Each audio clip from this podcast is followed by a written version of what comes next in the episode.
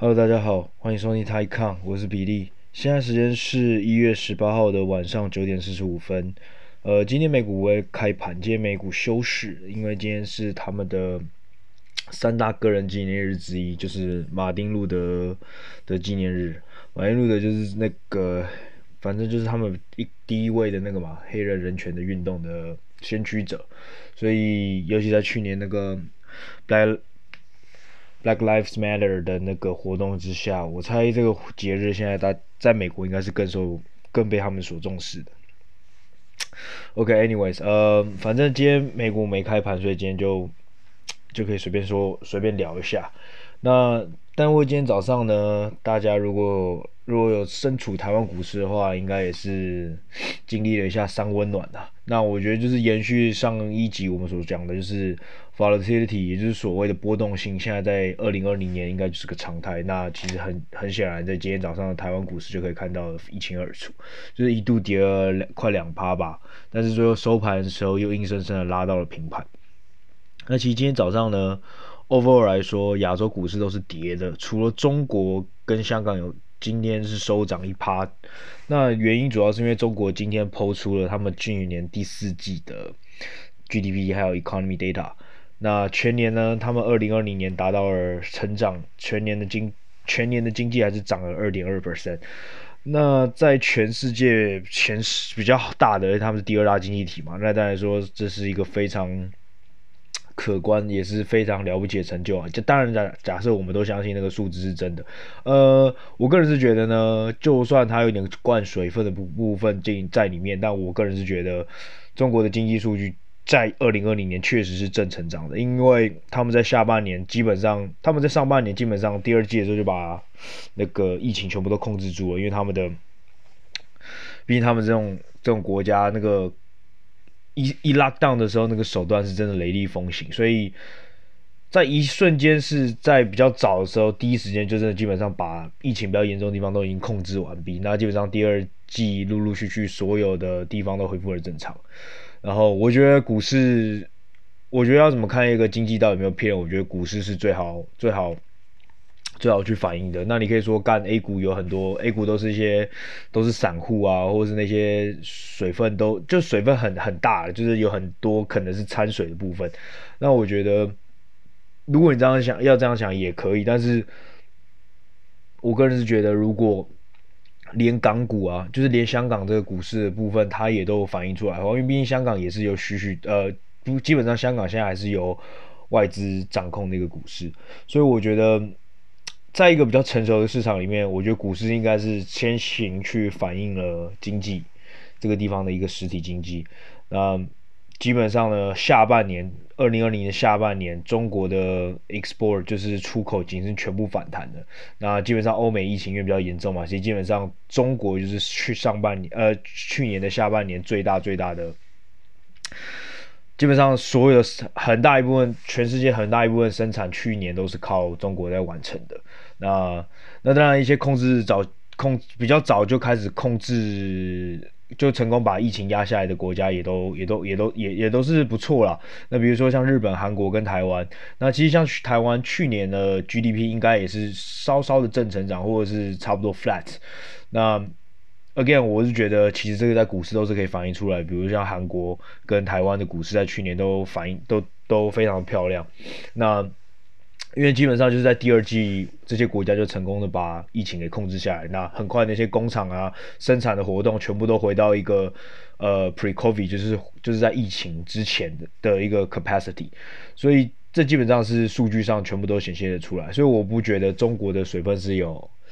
可能有水分啊，但是反正就是。它的东西应该是真的，真真，它的经济是真的是是是是有的啦，所以我觉得大家也不用太太去 judge 它。那他们他们 predict 说，今年二零二一年他们全年的 GDP 的目标是要增长八 percent，呃，which 如果呢，所以你们可以看到他们现在在一些地方，因为中国现在目前又开始冒出一些。像石家庄又开始 lock down，了。我可以看得出来，他们很快的，一看到有地方有在疫情爆发，很快就会把先把那个地方先先先先先封城，然后赶快全民做检测，然后一有一有任何的不对劲，他们马上就会做第一时间的反应，第一时间举动，但他们相对的也比较，而且你们现在也知道，像他们现在呃很多地方、很多大城市、很多关口，他们的你进去以后已经不再是十四天隔离，而是十四加七，就是十四天在强制检疫的酒店，然后七天还要强制检疫在台在家里。那你也知道，像他们那种地方，基本上你的行踪国家是都知道，所以你是不可能溜出去的。所以我觉得他们已经发现这件事情，并且已经提早的去做控制。那我相信像，呃，韩国、台湾、日本也都有在做相对应的，就是有把有把这个疫情管控的检疫的部分全部都变得更加严格了一点。那基本上呢，就是害怕的是不要有，就是尽量避免让某个大城市或是比较大的生产重镇有大爆发，然后又再度导致需要一个。可能整条产业链的生产的断线，那我觉得这是目前大家都在做的。所以只要啊，只要没有像去年那种二三月，中国需要把很多地方很多生工厂全部大规模关掉的话，他们今年要达到 GDP 成长八趴，我是觉得蛮有可能的。也就是因为在这样的环境下，所以今天早今天早上或者今天整天呢，亚洲股市里面就是中国跟韩香港股市一枝独秀。那台湾但是最后收 flat，那日本跌了一趴，呃，韩国更惨，跌了两趴多。那我等下会解释一下它会发生什么事。主要是第一个呢，第一个坏消息，今天早上坏消息就是呃，Trump 因为今这个礼拜三他就要退位了嘛，就是他很屌的是，他是这礼拜一又在他退位之前先做做做一件事，就是他再度撤销一些华为的供应商的一些。的一些牌照，像 Intel 某些某些零件的牌照，不是所有都撤掉，就 Intel、Samsung，然后 Tokyo Electron 就东方呃东京威力，就一些亚洲公司这些供应商都有受到影响。那所以你们看看，像韩国跟日本早上就是受到比较大的影响。那台湾其实还好，因为台湾主要去年该被禁的都被禁光光了，所以现在好像也没什么反应。看台积电今天早上也没有怎么样。所以主要是这样子。那第二个，但我觉得这个其实小问题。第第二个比较大影响到今天早上大部分的亚洲股市都跌的原因，是因为，呃，就是呃，US dollars，就是 US dollar 在经过了很弱的一个第二零二零年第四季之后，最近呢开最近两个礼拜开始回开始变得比较强劲，开始涨回回回回弹了一些。那主要有。两三个原因，那第一个原因是因为叶伦他周末有发表说他不会去控制，然后他也跟 Fed，他就是他不会像 Trump 一样，Trump 之前不是一直他们说一直叫一直一直要逼 Fed 减息，一直要逼 Fed 减息，基本上就是要再去控制那个 FED 的部分。那叶伦就说他不会去做这些，他会让 USD 去，也就是说让市场这只看不见的手来决定 USD 应该在哪里。那所以大家就是先松了一口气，就是想说不，就是像 Trump 以前的所谓的要弱美元原则、弱美元的策略，就短期内不会发生，而是让市场去决定。因为大家也知道，像尤其像台湾，如果为什么昨天那个央行有发了一个很有趣的消息，就是希望大家不要再 再不要不要不要再赶快卖一点台币这样子，就是像这种我们这种出口依赖的国家呢。基本上，如果本国的货币如果比较弱的话，当然是对我们出口业是比较有帮助的。那同样的，呃，其实一直以来，美国都有指控说中国是故意弱化他们的人民币，所以导致他们出口更加的、更加的强劲，更加的有竞争力。所以美国有一阵子呢，被大家去年就是一直被说 Trump 就是想要一直弱化自己的美金，好让自己的出口也更加有竞争力。那目前就是知道叶伦说他不会去做这件事情。那第二当然就是说那个。Biden 的那 stimulus pack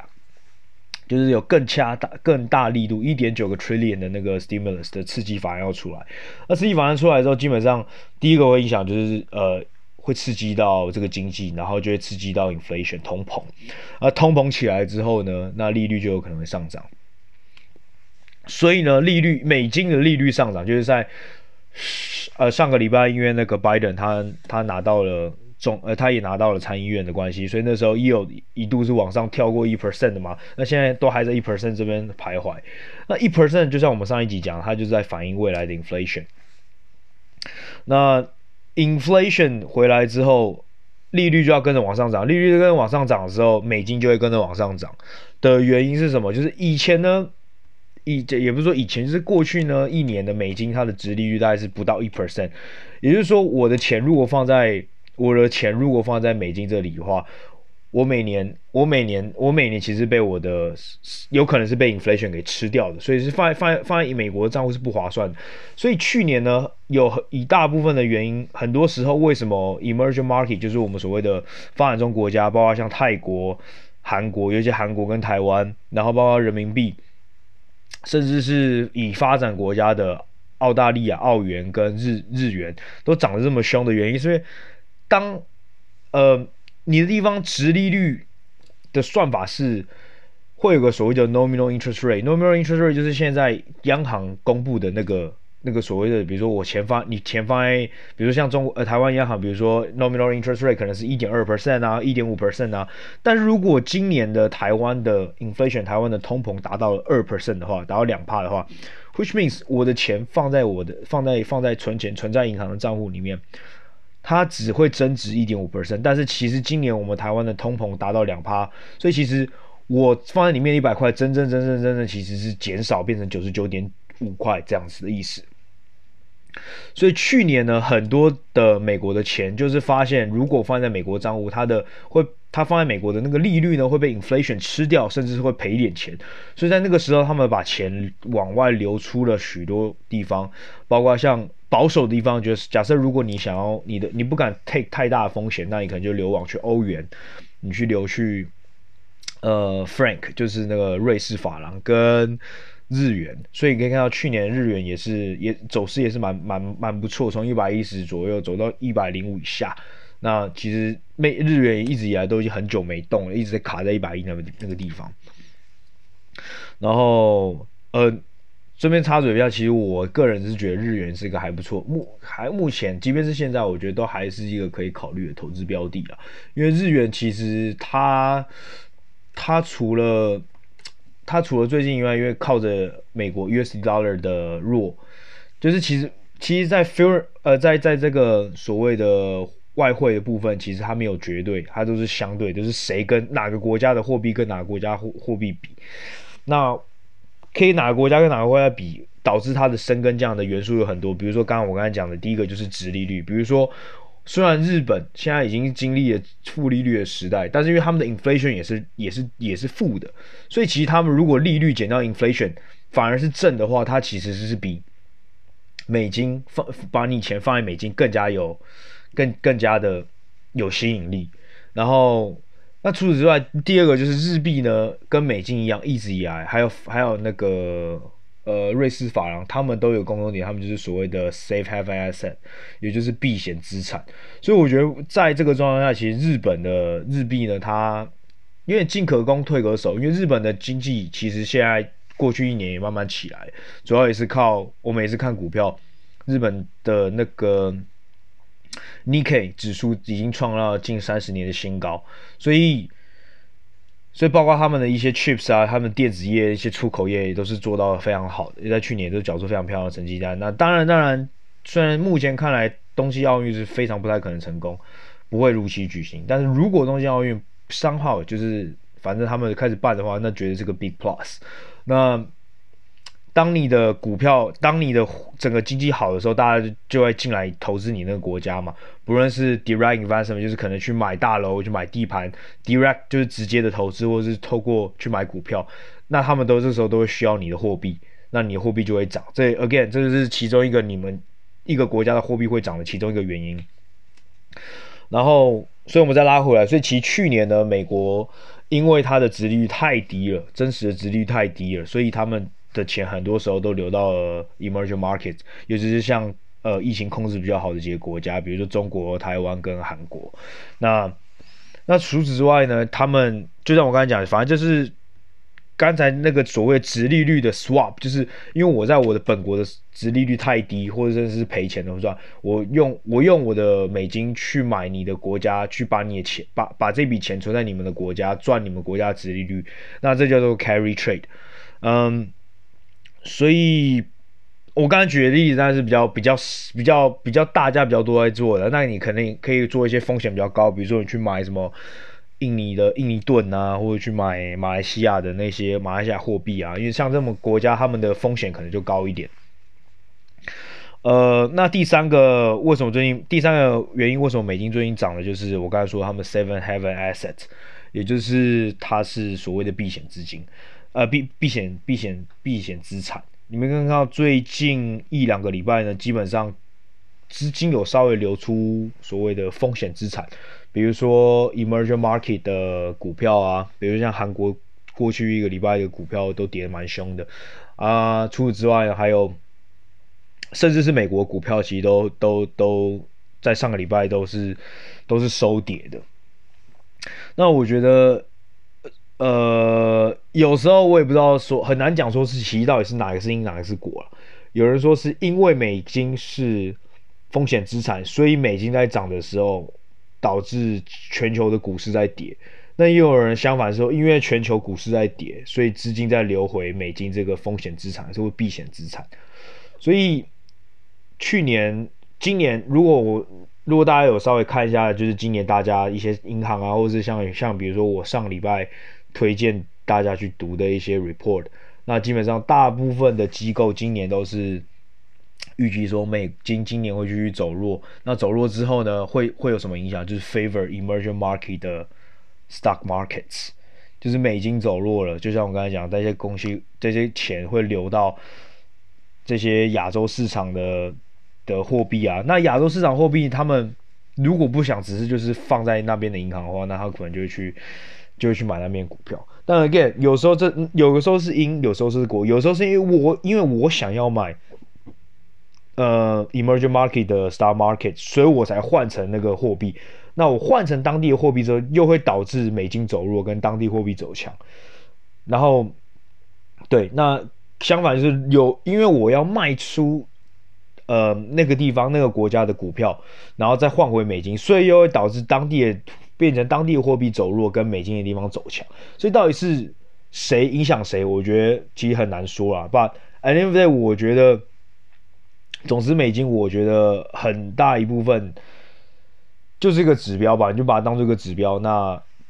你也不用管什么是因，什么是果。那那要怎么去预判美金呢？基本上就是看那个十年的 yield。所以。如果 yield 如果接下来继续在往上走的话，假设比如说它有一天突然跳到一点五 percent 的话，那那个时候可能就真的稍微的要注意一下我们手上的风险资产。那目前呢，目前呢，我觉得还不用太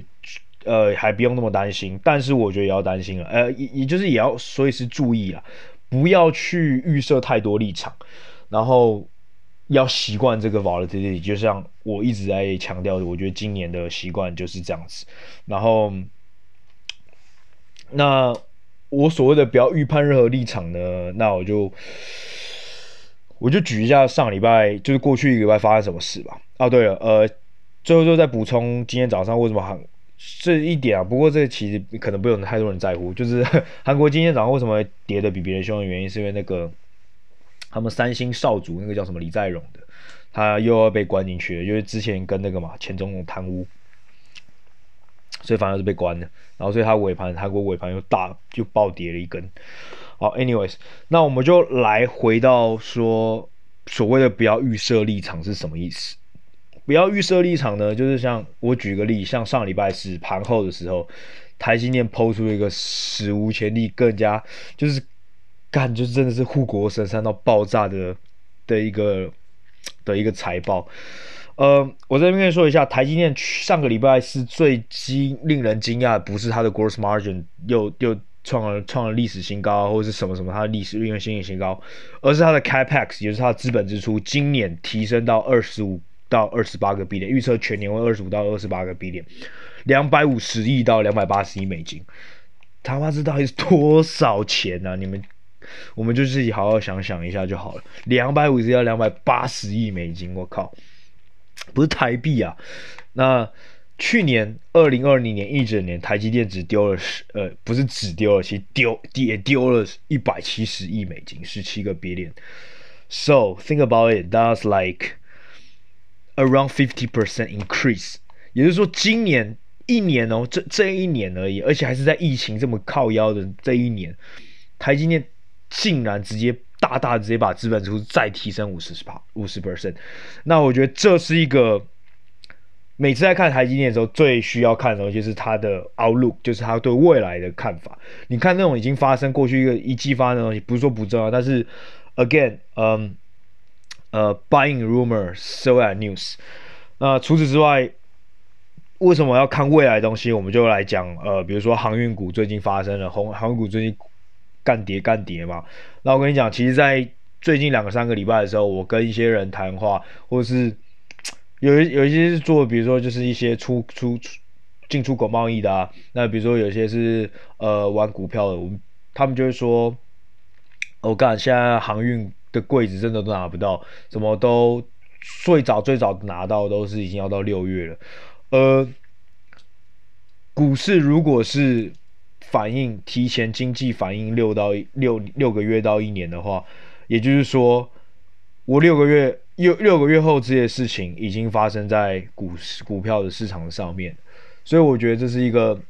很有可能已经发生在航运股上面的事情。那我不知道，因为我对本身其实对航运股不是一个很有研究，但我个人很清楚的是，航运股是一个很周期性的东西，而且我不太喜欢碰，所以我不是很清楚。所以最近这一波航运股，我是完全没有吃到，而且，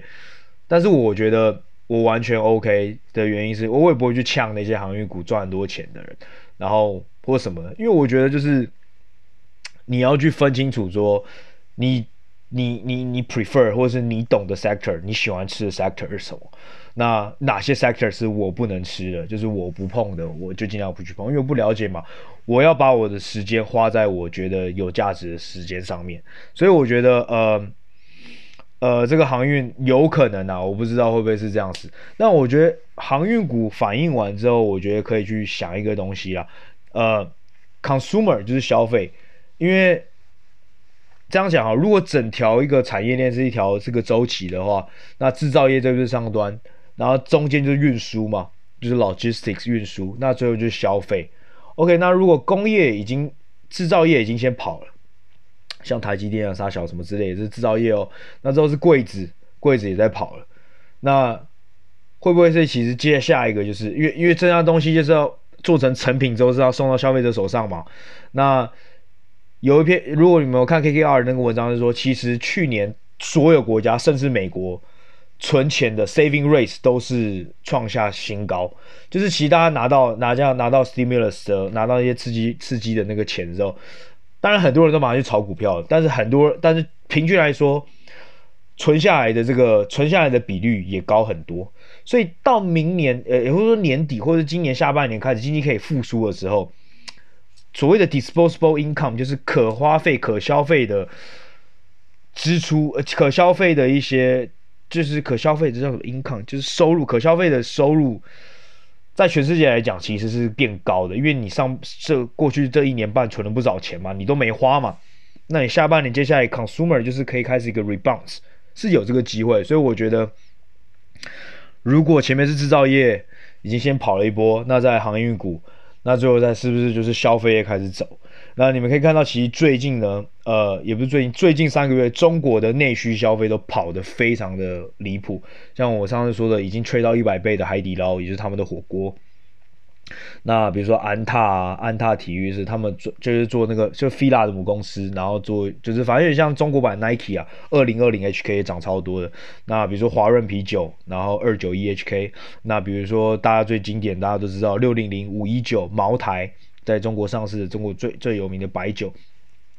这些在过去两三个月期都涨得非常的非常的漂亮。那这是中国的内需消费哦。那很多国家的内需消费其实都还没有 catch up。所以我觉得这会不会是下一个，或者今年上半年可以去玩的东西？我觉得是可以考虑考虑一下。就是你们，就我觉得我们有时候想东西，不要想到现在在想的东西，那你就可以先往下一步想。比如这些柜子他妈运到运运运到运到了码头之后，然后嘞，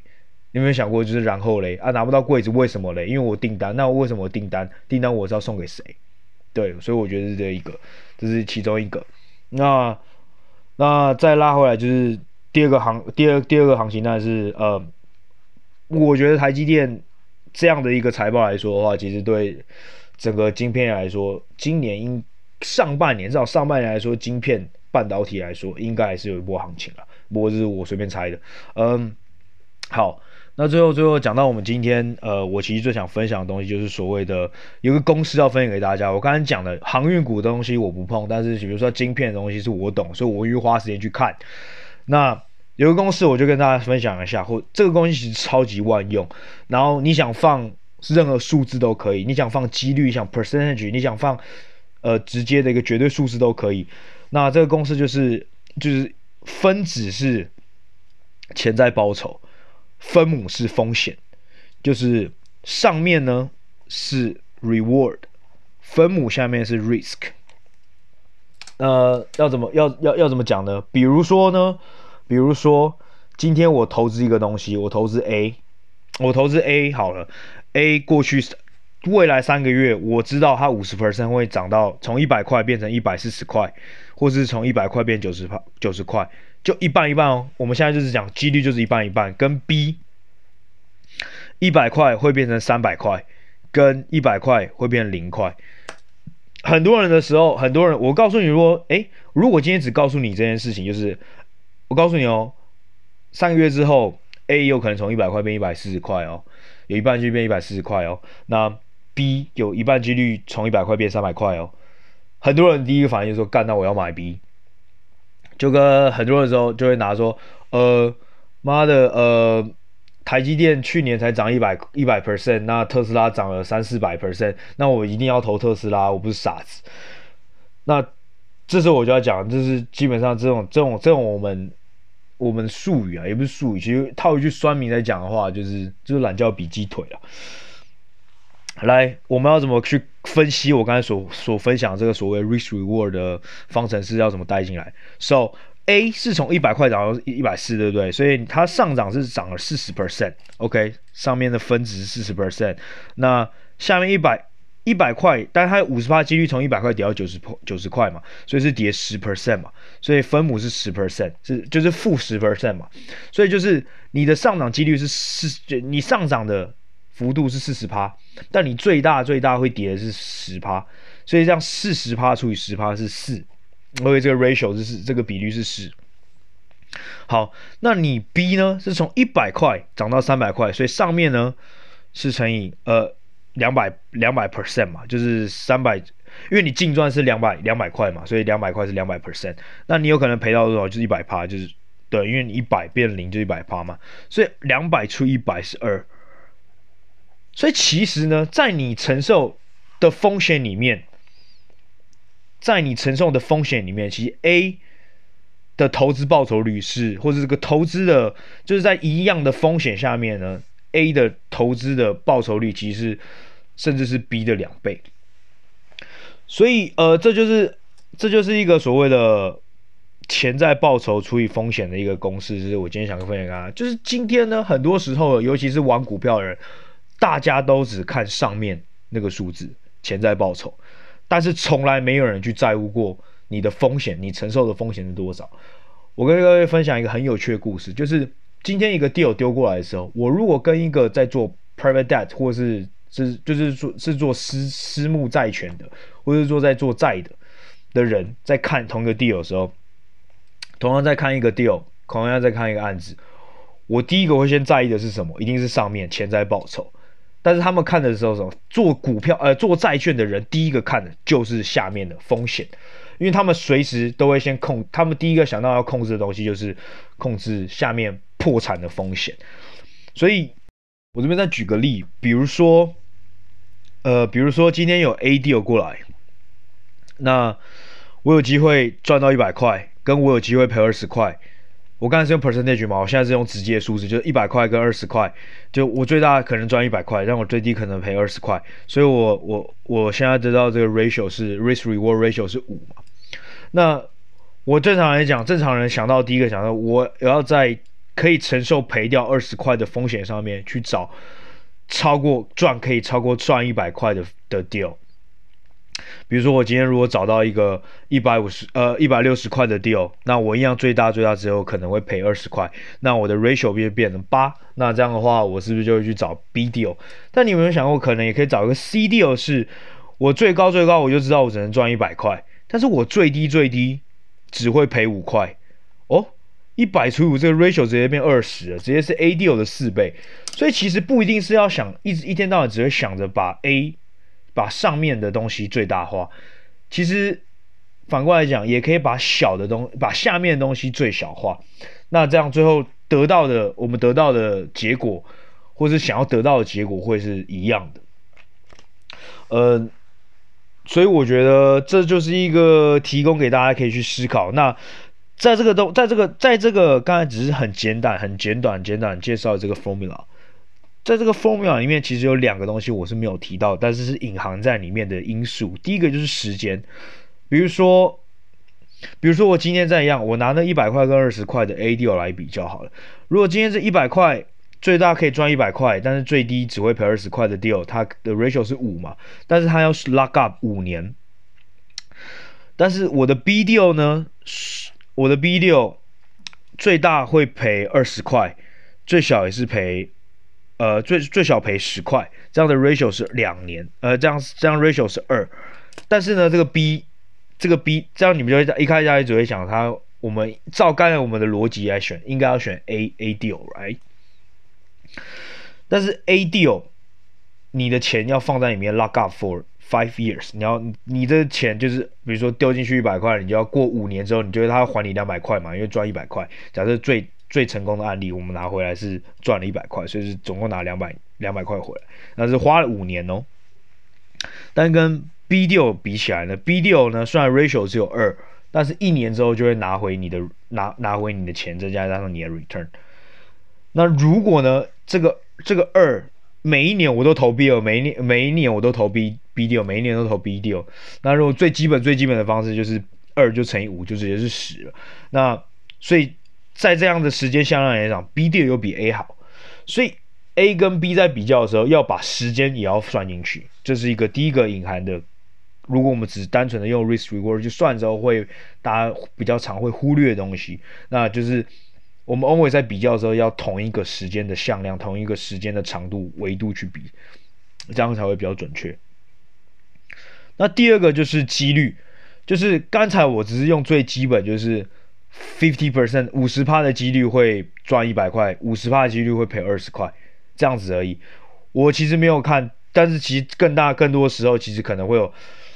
其实赚一百块的几率可能只有五趴。然后赔二十块的几率可能只有五趴，很多时候是在处在中间的，比如说赚一百块跟赔二十块的中间，可能比如说是赚二十块啊，赚五十块啊，那这时候其实就要就是那种要用树状图去算的啊，比如说赚钱的赚钱的 case 里面，比如说有二十趴是赚多少，四十趴是赚多少，二十趴又是赚多少，二十趴又赚多少，会得到一个。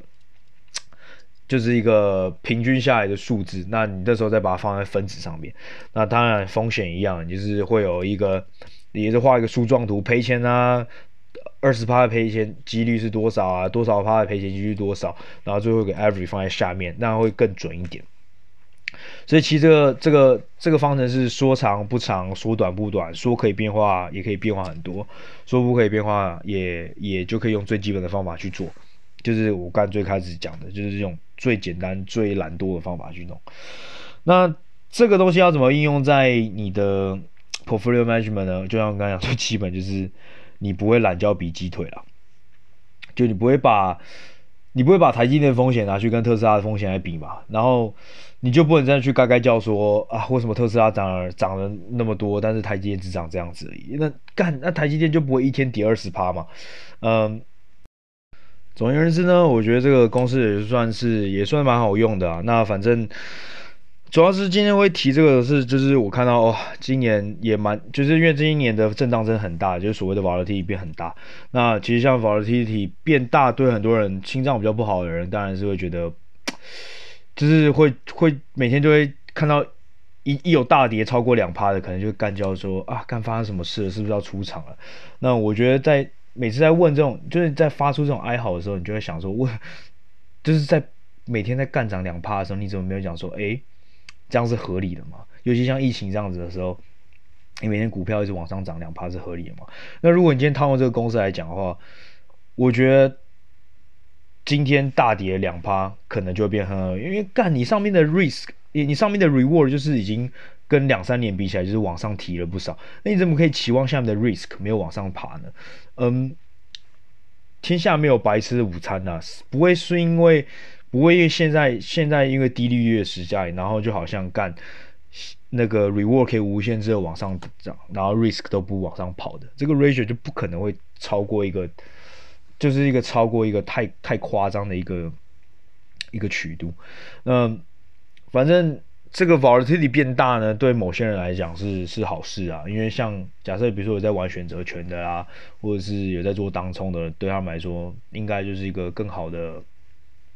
更好的一个战场。然后那包括比如说像我刚我我前几集有提过的，有一种 hedge fund，它是专门做 macro，就是做宏观经济的。那其实我要知道，在一八年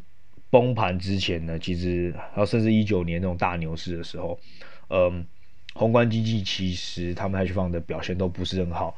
因为因为他们那时候的那时候一五年之后的环境是低利率，然后低波动，所以你要知道，像 macro fund 他们很多时候是用高杠杆去炒一到两趴的那个波动性。那当如果就假设如果各位有在玩，或是对选择权稍微了解的话，就是有一点点了解的话，其实，在你你在你在你在没有。在一个没有波动的环境下，基本上呢，你的选择权基本上每次就是在在缴保险呐、如果比较懂的话，应该就是知道我在说什么。就是你比如说你在玩选择权，如果是买方的话，基本上就是那个保证金就是缴到大海里面。那我记得呃那时候我刚开始玩一七年的时候，一七年超级明显，那时候股市每天是比如说涨一趴以内，就零点八趴、零点五趴，每天慢慢涨、慢慢涨那种慢牛，但整年下来那种整个市场超惊人的那一种。那波动超低，干那时候宏观经济的放全部像智障也被杀爆。那就这样很简单，你看你每天的 return 都少于一趴，但是你的 risk 也很低。那现在也一样，你每天的 reward 可能会大于两趴，但你的 risk 的波动性本来就应该变大。对，所以我觉得这个公式，这是在现在的 volatility，我觉得就是分享给大家，让大家看事情可以更加的。少一点预判，少一点预设，然后更加的看事情有不更加不一样的角度，然后不要去预判太多立场。我再举一个例，比如说像上礼拜四不是台积电发了一个很屌的财报嘛，然后很多人就预测说礼拜五应该就干涨。呃，礼拜五其实礼拜四晚上的台子期的夜盘确实是干涨两百多点。那那时候其实我就跟我朋友讲说，如果我可以做的话，因为我已经很久没有做选择权了，我觉得就是会去买。我在礼拜五开盘。干涨两三百点以上的时候，我觉得是开盘就买一个 put，就是买一个看空台指台或者台湾加权指数的期的的选择权。那为什么呢？因为当天如果暴涨三百点，开盘暴涨三百点，你看多的选择权一定是超贵嘛。所以这时候呢，你你你买进去，你赔钱的话，你的 risk 变大，但你 reward，OK，今天如果开盘已经涨两百五十点，它真正有机会就是最多好干，我让你涨六百点，你再多三百点给你涨，这时候你的。Risk 是两百五，那你的 reward 就是差不多也是两百五三百，所以大概是多少？比如说就是，呃，这样就是一嘛。但如果我去做一个看空的话，好，那我顶多就是被嘎。我个人觉得那天我比如说开盘开两百五的话，我最多被嘎一百点，那我的 risk 就是一百。但是我觉得可能会从涨两百五会会打打到平盘，甚至还收收跌一点。假设那天有嘎盘的话。那这样我就是三百出一百五，那我的我的 risk reward 就是二以上。然后除此之外呢，在干涨选择权，它其实对这种 risk reward 而且做波动的 volatility 非常非常敏感，所以那时候的看空选择权全都超便宜的。嗯，当然礼拜五最后也是不然没有蒙中啊，其实我不会觉得是怎么样，反正就是被我猜到而已，反正就蛮有趣的。所以不要去预设说隔天会怎么样，然后也不要预测说。很多时候不敢预测啊，就像我也不敢预测礼拜三拜登准备要上任的时候，这个对当天的股市会不会出现震荡？那我觉得，again，反正就是不要再不要不要再像以前一样，就是那种干像神棍一样说干明天一定会涨，明天一定会跌，明天就会发生他妈一堆你不你不可能预料到的事情，这就是现在的市场，而且不不让，而且你让你预料不到，而且还是波动超大，大到让你会直接吓尿那一种，所以我觉得。没错啊，大家就习惯一下。然后，我觉得真的，大家来市场目的不是证明自己多对、多厉害、多会猜，那真正目的应该是要赚到钱，所以今天就分享这个公式给大家。然后，OK，今天美股没开盘，所以大家可以早点休息。那今天分享到这里，好，谢谢，拜。